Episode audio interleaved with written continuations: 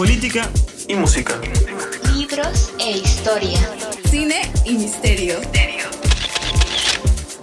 Deportes y anime. Bienestar y paranormal. Arte y entretenimiento. Todo aquí, Empateando Latas.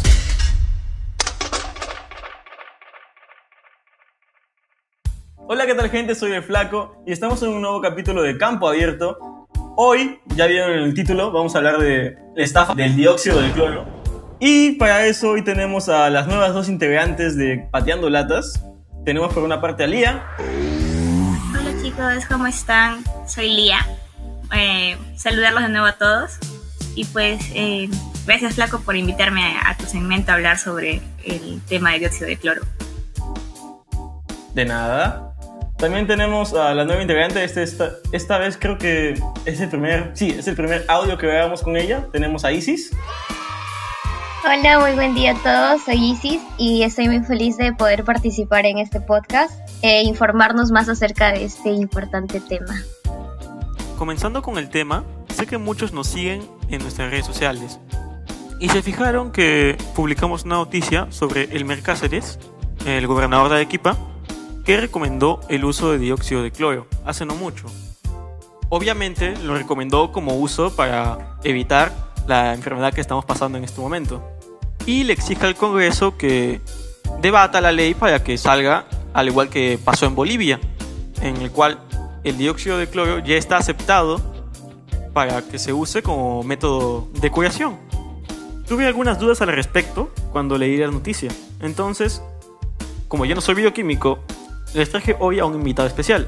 Él es Gianfranco Gianotti y es bioquímico, bueno, estudiante de bioquímica. Hola, ¿qué tal? Mi nombre es Gianfranco Gianotti Scharf, soy estudiante de farmacia y bioquímica. Bueno, he venido a poder hablar sobre el MMS o Miracle, Miracle Solution, dióxido de cloro.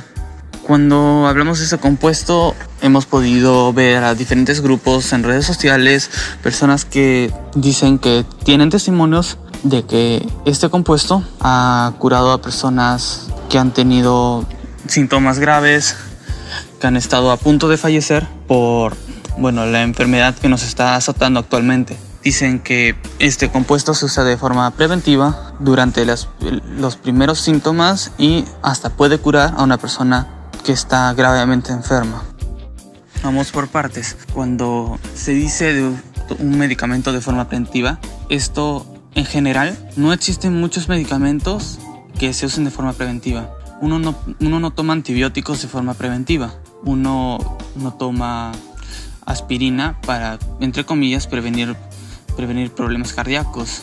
Y en el caso de el MMS, es un compuesto corrosivo. ¿A qué me refiero? Eh, en el ser humano causa daños y destrucción de ciertas zonas. Como puede ser así, en la, en la boca, en el estómago, bueno, en general el sistema digestivo causa deterioramiento de la flora intestinal, la, también de la flora estomacal, la flora bucal, etc. ¿Qué, ¿Qué pasa con esto? Por ejemplo, empiezan a ocurrir diarreas, empiezan a haber infecciones por otros tipos de compuestos, ya que la flora y el pH de la estomacal es el perfecto para que ciertas bacterias no ataquen al cuerpo, ya que la mayoría de bacterias sobrevive en un pH neutro. Bueno, cuéntame un poco qué, qué, qué efectos hace, qué, qué, tiene, qué tiene de malo el dióxido cuando tú lo ingieres. El dióxido de cloro es conocido por causar hemólisis en células sanguíneas y también por causar desnaturalización de proteínas y ruptura de lípidos o grasas. Por ejemplo, las membranas lipídicas de la célula, las proteínas, el ADN, estos son destruidos. Mientras uno más consuma, más va a haber esa destrucción, causando muerte celular, apoptosis, necrosis por decirlo así, y estos serían de algunas afectaciones que se pueda tener de forma por tomar constantemente de forma crónica este compuesto.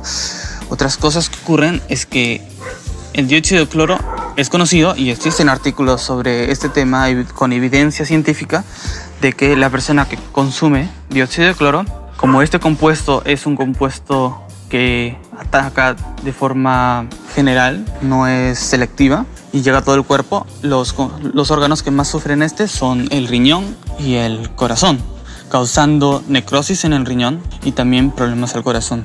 Luego, cuando una persona consume el esto supuestamente teniendo COVID, primero, las personas dan, dicen que según sus testimonios, de repente se curan usando el dióxido de cloro. Les daré una cifra de las personas que se curan por el COVID.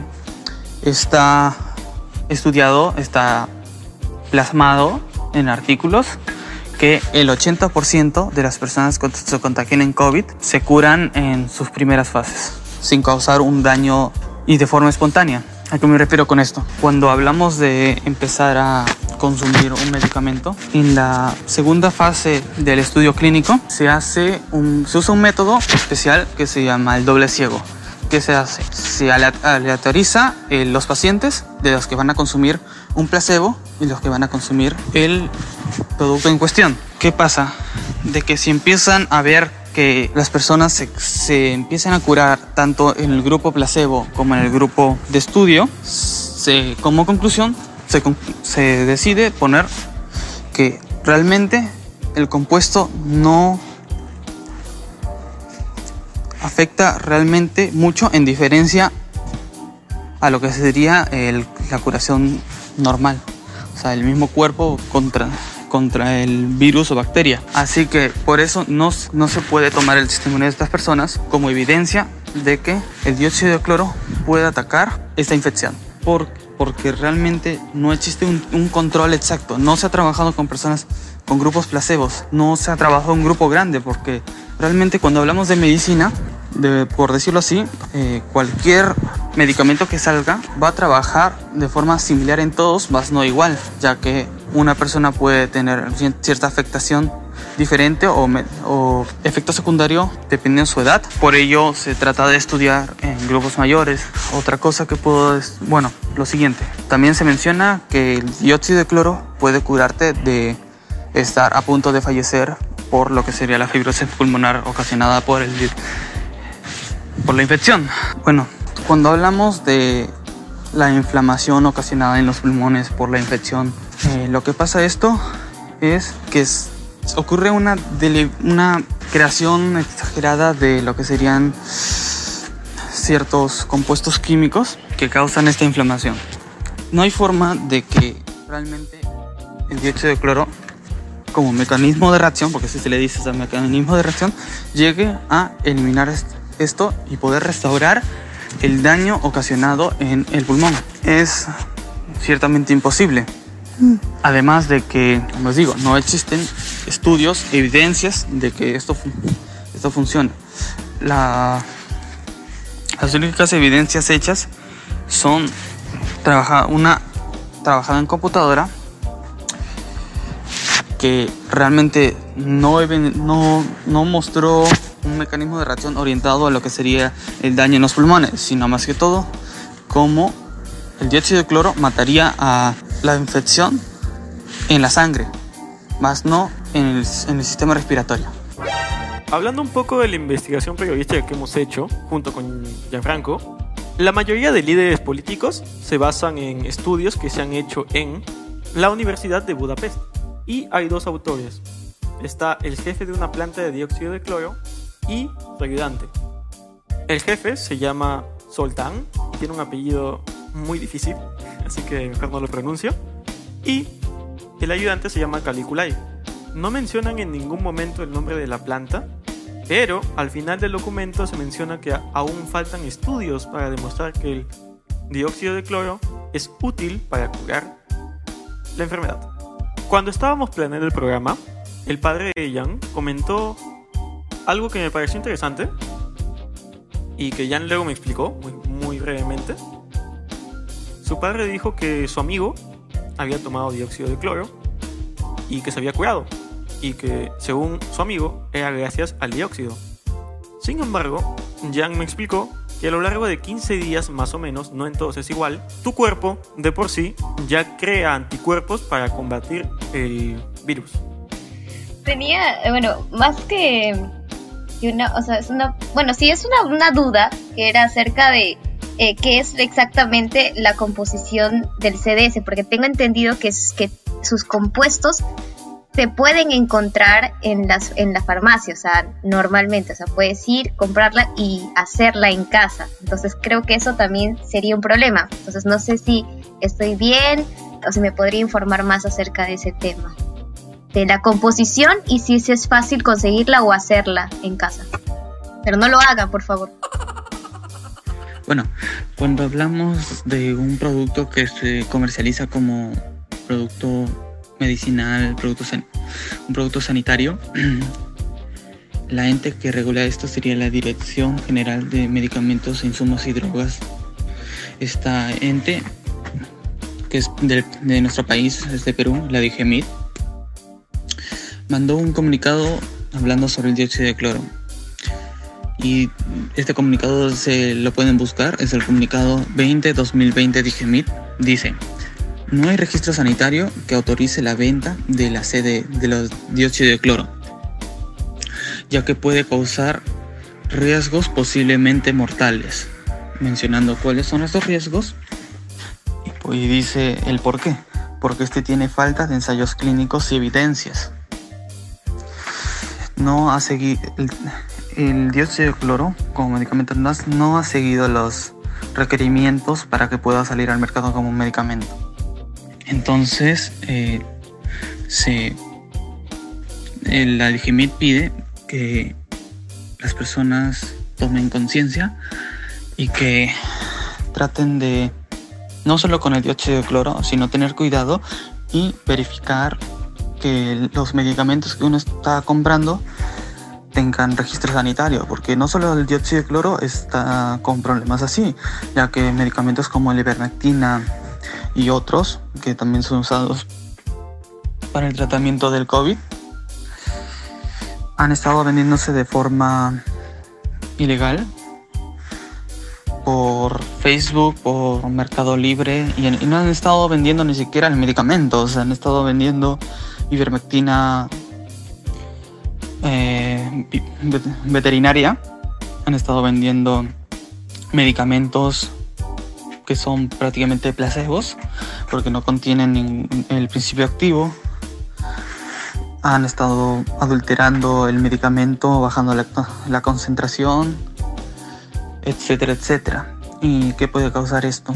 Primero, la ivermectina veterinaria tiene una concentración mayor a la que, debe, a la que tiene la ivermectina para el ser humano, ya que estaba viendo y la ivermectina que más he estado comercializando de forma así por las redes sociales eh, se detectó que la ivermectina para vacas y recuerden que los medicamentos se administran por peso la concentración por peso y una vaca pesa mucho más que un ser humano así que tengan cuidado con los medicamentos que adquieren Claro, eh, cabe mencionar que el dióxido de cloro es baratísimo. O sea, si, si tú le muestras a un político y le dices, oye, yo tengo esta cura, cuesta 3 soles, va, dámela, no me interesa, no me interesa que mate gente, dámela. Pero para eso, justo, eh, Jan estuvo investigando un poco sobre los estudios en los que se basan los líderes políticos para definir que esto es un medicamento. Explícame un poco. todo profesional médico va siempre a querer mejorar su carrera. Y no solo el profesional médico, el político, el abogado, el arquitecto, hasta el, hasta el sacerdote va, va a querer mejorar su carrera, llegar más alto. A veces las personas pueden tropezar en esto, pero en ese momento entra lo que sería la ética profesional. Yo, que soy estudiante de farmacia y bioquímica, mi tesis, yo lo estoy haciendo sobre un compuesto que puede servir como analgésico, antipirético, como Bueno, pero también tiene sus contras, como es un efecto, la planta esa de que estoy utilizando tiene un efecto alucinógeno. Esta planta tal vez no es mejor que los tratamientos que ya existen. Y yo soy consciente de ello. Yo no voy a promocionar mi experimento como la solución al uso de otros medicamentos ya existentes, opioides derivados de, las de los alcaloides de la cocaína, porque ahí está la ética profesional. Yo no iría a hacer pruebas en humanos sin antes hacer una prueba preclínica con animales. Yo no haría la prueba en humanos sin que un médico la autorice, porque yo soy químico farmacéutico, yo no puedo entrar en la, en la fase clínica. Yo puedo verificar que se esté cumpliendo todo, puedo hablar con el médico sobre todo, porque también conozco fisiología, semiología, etc. Pero yo no puedo, yo no puedo autorizar que pacientes consuman el medicamento del, del, del principio activo que saquen. Así que, por desgracia, hay personas sin ética profesional en diferentes trabajos. Porque les es más económico, porque les puede saltar la carrera, porque es el camino fácil, etc. No voy a decir que en la industria farmacéutica también hay existen situaciones dudosas porque en todo lugar existen conflictos de intereses. Si a una empresa de cualquier índole le quiere ganancias, no va a decir que su producto es dañino, a menos que esté obligado. Es lo mismo que pasó con toda la, comida chatarra envasada que existe acá en Perú. Siempre hubiera, siempre cierto producto tuvo colesterol, tuvo, estuvo alto el sodio, siempre este era alto en azúcar, siempre este era alto en grasas saturadas, pero no, no es algo bonito de leer. Al cliente no le, o sea, al, cliente no le gustaría ver que su producto es alto en grasas, que es alto en azúcar. Simplemente, este producto tiene azúcar, este producto tiene grasa. Entonces las empresas no hicieron nada hasta que el Estado les obligó alto en azúcar, alto en grasas saturadas, alto en, alto en sodio, etc. Así que, por desgracia, el conflicto de intereses siempre va a haber. El marketing de, de lo que hay del producto este es primero a el beneficio humano o el beneficio de la empresa. Bueno, el beneficio de la empresa es lo primero, por supuesto, ya que si realmente saben que van a afectar, que, que podrían tener problemas, entonces no lo hacen o no dan nombre. Pero el dióxido de cloro es algo que no, no hay, no hay, por desgracia que en Perú no hay leyes en contra del dióxido de cloro no hay, o sea, la, persona tiene la libertad de consumir lo que quiera. Porque no tiene un registro que diga o es un compuesto narcótico o es un compuesto prohibido, etc. Pero eh, está aquí. ¿Tú quieres realmente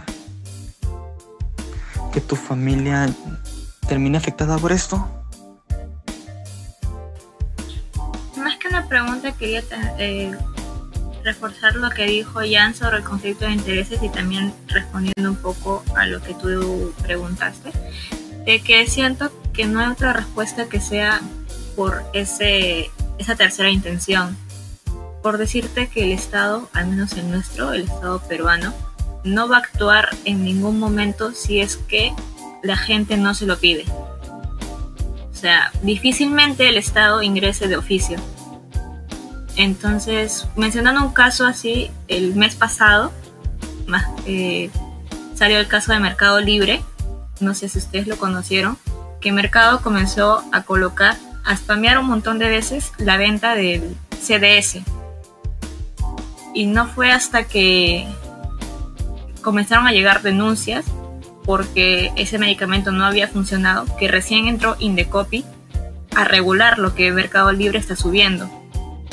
Al igual que en el caso de una farmacia llamada El Boticario, creo, que también comenzó a vender este producto y también la gente salió a reclamar a la farmacia diciendo tu medicamento no me ha funcionado, te voy a demandar.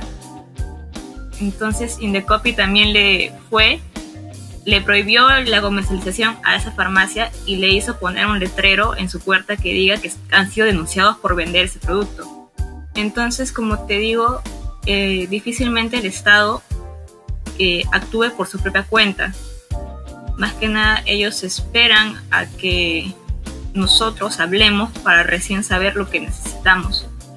Si no, desde hace desde ya hace tiempo, desde que salió las primeras noticias de que la gente comenzó a usar el dióxido de cloro, ya se hubieran puesto las pilas y hubieran comenzado a regular más su uso, así como hicieron como los octógonos, como dice Jan.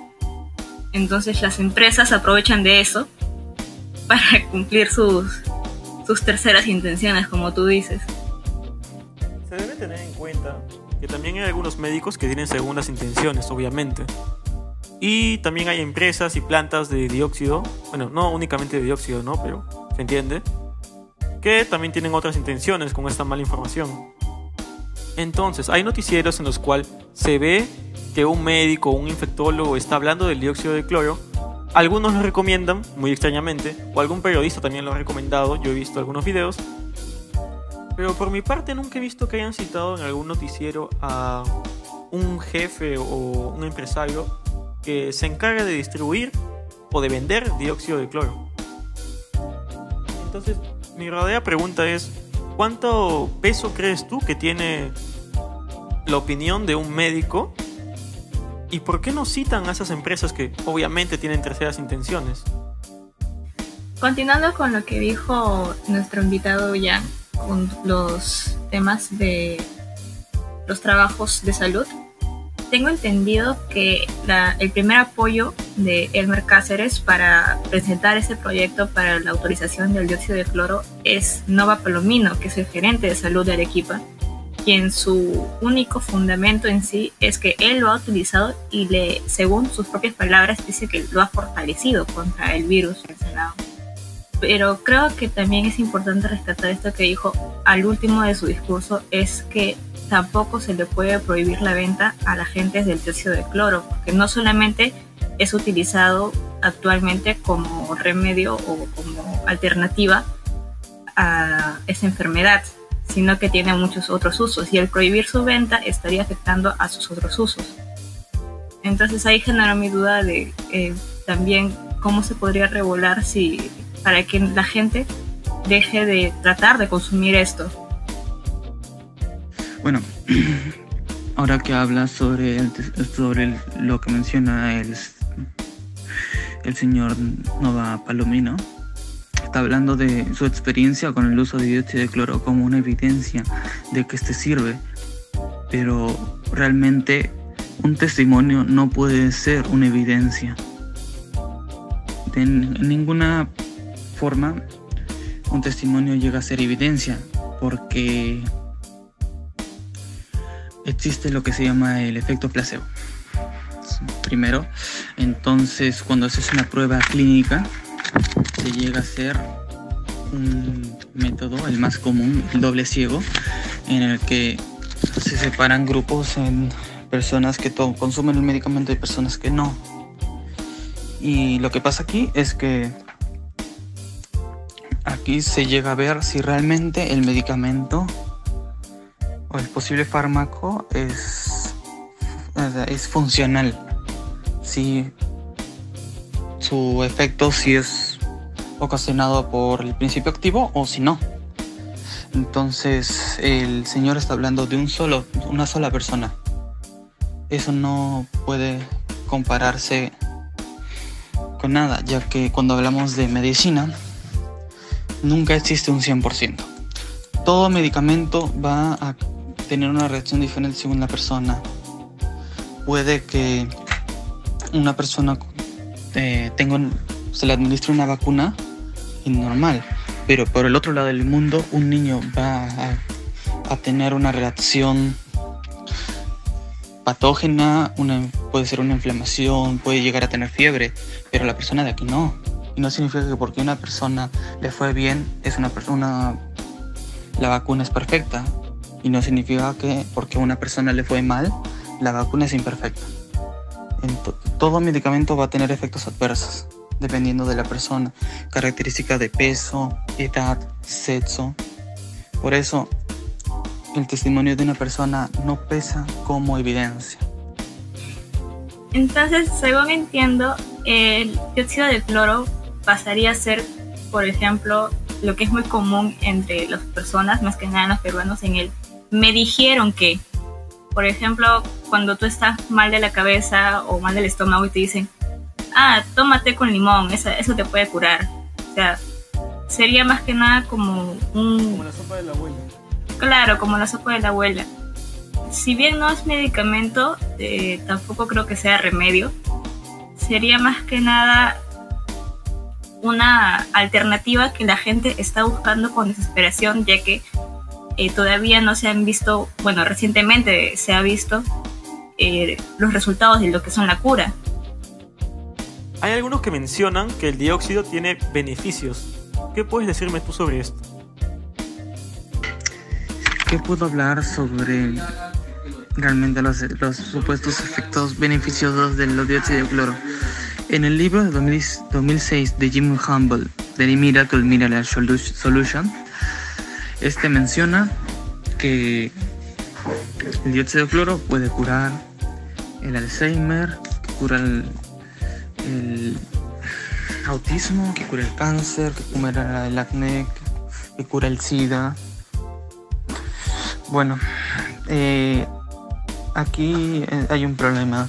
Este menciona al, al- a trastornos como el de el autismo como una enfermedad, cosa que en ningún libro de medicina lo vas a ver escrito como enfermedad, sino el trastorno del autismo. Hay que caracteriz- hay que ponerle nombre a las cosas. Entonces, realmente existe una evidencia de que el autismo se ha curado con, con este compuesto, entre comillas, milagroso. Existe, porque si existiera, habría evidencias, yo creo, ya que no hay ningún tratamiento que pueda ayudar,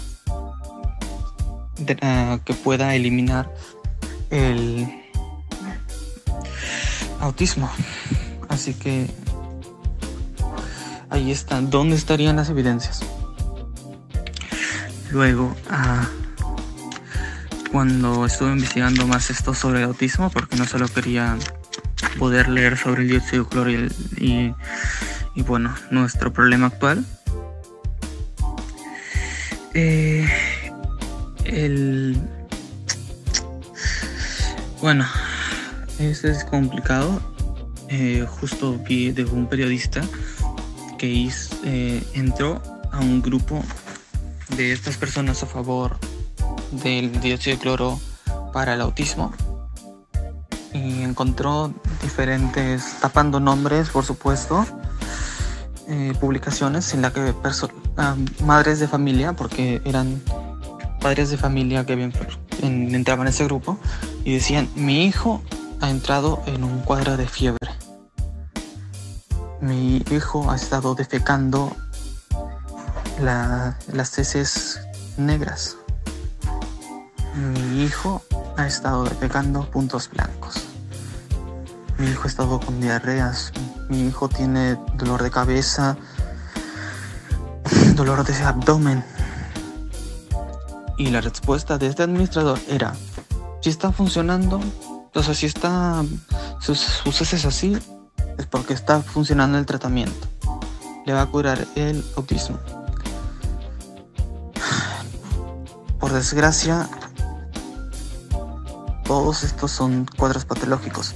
Por ejemplo, las, las- por ejemplo, las heces negras. Eso se le llama melena. ¿Qué pasa? hay sangre en esas heces y esa sangre se torna negra. La fiebre no tiene nada que ver con el autismo. ¿Por qué habría de haber fiebre en un tratamiento para el autismo? Dolor, dolor abdominal, esto ocurre porque el dióxido de cloro está matando a la flora intestinal.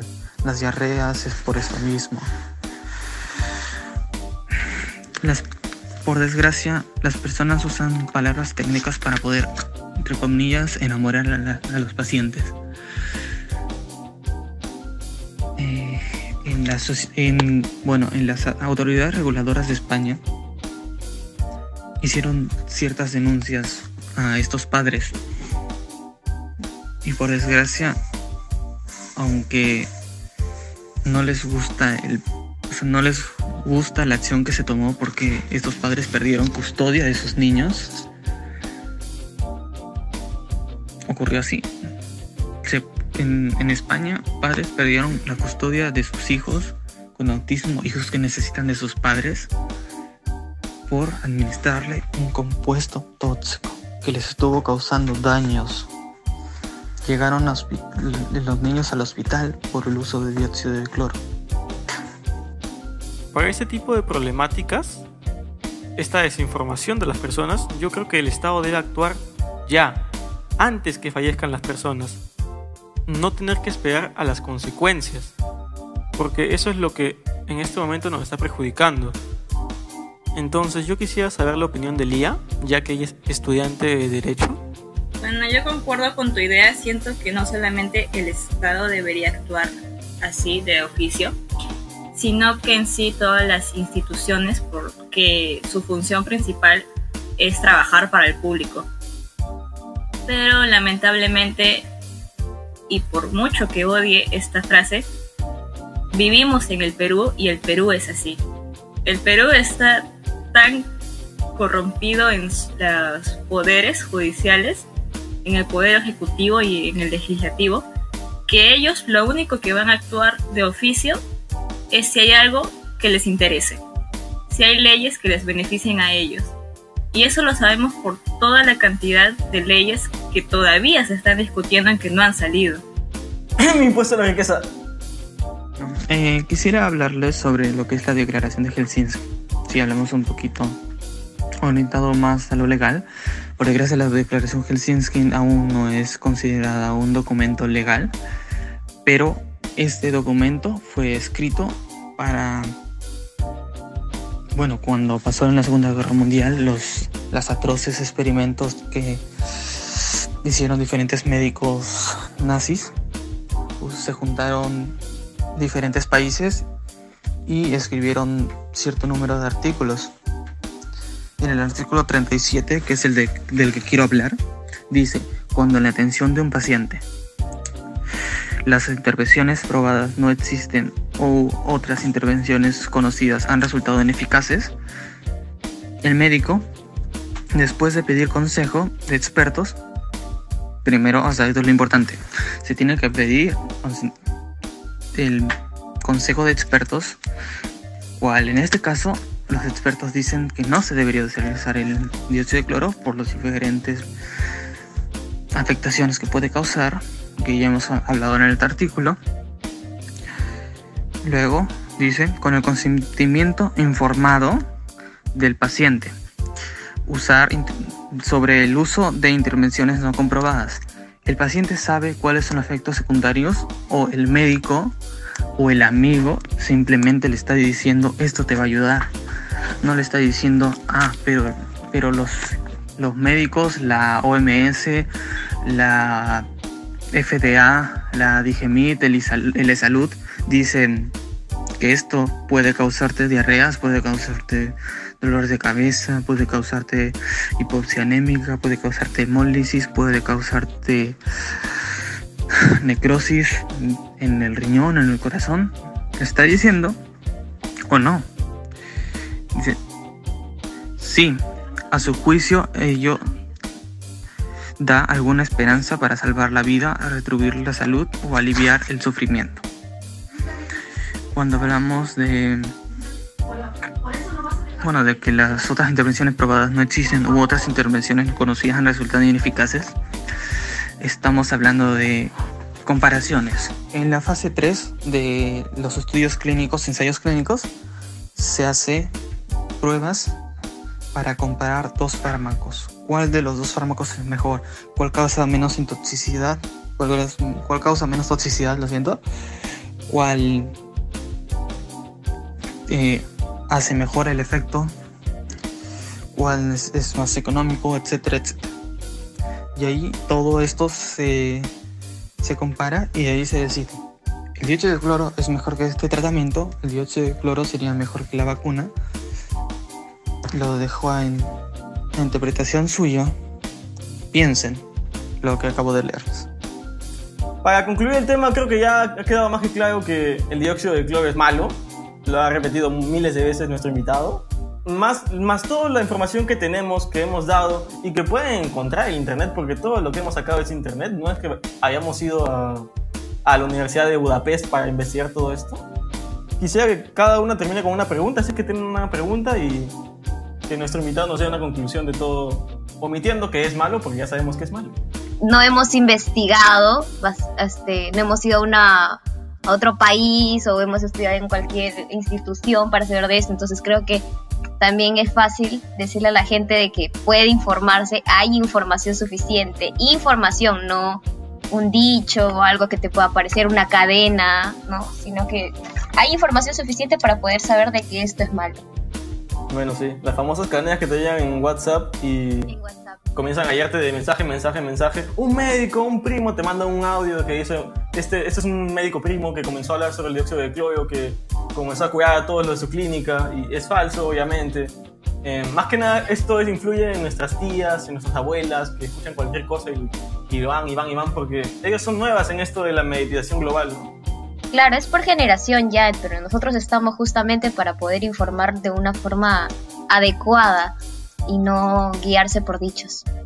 Sí, tanto así que la gente comenzó a decir que la maquinita con la que toman la temperatura, en verdad es un, te implantan algo, te- eso, matan, al- matan neuronas y de repente toda la gente comenzó a tomártela en la, en la muñeca y yo estaba como, yo no, yo no sabía sobre este, este pensamiento de las personas, no sabía cómo se había mediatizado tanto tampoco y una, amiga cuando estábamos saliendo me, dice, no, no, ya no es en la cabeza y yo estaba como que, ah, y tuve que mostrar mi muñeca, ¿no? Yo, come- yo le comencé a preguntar, pero ¿por qué no es en la cabeza? Pero yo no pensé que esa idea se hiciera tan global. En verdad que no. Porque no hay ni una sola tienda que te lave en la cabeza. Muchos que dirán que también causa radiación la máquina. Y sí, están en lo correcto. Pero ¿saben qué causa más radiación? Tu celular. Muchas gracias por escuchar el podcast. Esperemos que de verdad les ayude porque han pasado muchos errores. La medicina se ha equivocado miles de veces y va a seguir equivocándose. No es malo. A lo largo de todos los tiempos hemos hecho cosas malas como humanos, como la humanidad, no nosotros. Eh, bueno, nosotros también, obviamente. y seguiremos cometiendo errores, pero es mejor que no muera tanta gente y por favor infórmense que todo lo que hemos sacado de acá, tal como dijo Isisa, como dije yo antes, está en el internet. No es que tengas que viajar para tener toda esta información. De verdad, infórmense. Esto fue Campo Abierto.